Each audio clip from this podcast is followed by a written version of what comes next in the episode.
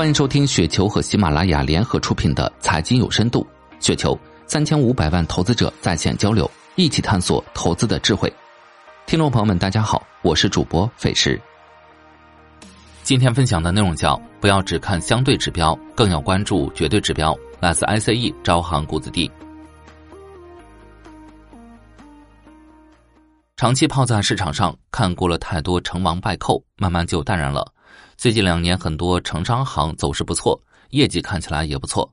于是，很多银行投资者就问我：某某银行无论增速还是资产质量都表现不错，为啥你总死守着招商银行？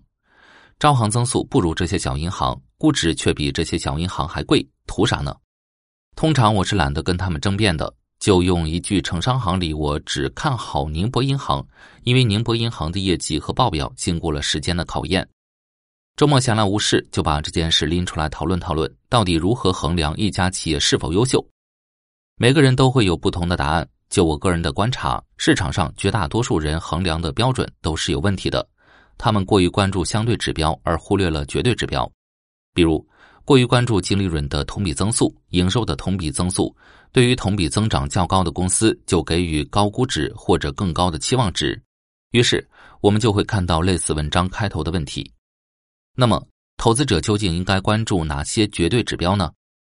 不同行业的指标可能不一样，比较通用的指标是 ROE。连股神巴菲特都曾经说过，如果只能看一个指标选择公司，那只能是 ROE。很多动辄净利润增长一两倍的公司，通常原来的盈利能力是非常差的。比如某公司二零和二一年连续两年净利润大幅增长，分别是百分之四十和百分之百，很多人趋之若鹜。但是他们并没有看到该公司之前两年净利润分别下降百分之七和百分之四十四。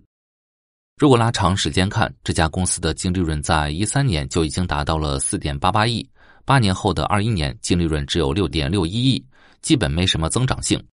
但是就是这么一家平庸的公司，市场给了接近一百 PE 的估值。如果我们看 ROE 数据，就很清楚这家公司的质地非常一般。短期的净利润增长完全是业绩周期性大幅波动的原因。对于这种公司，估值给二十到三十 P 都算高的。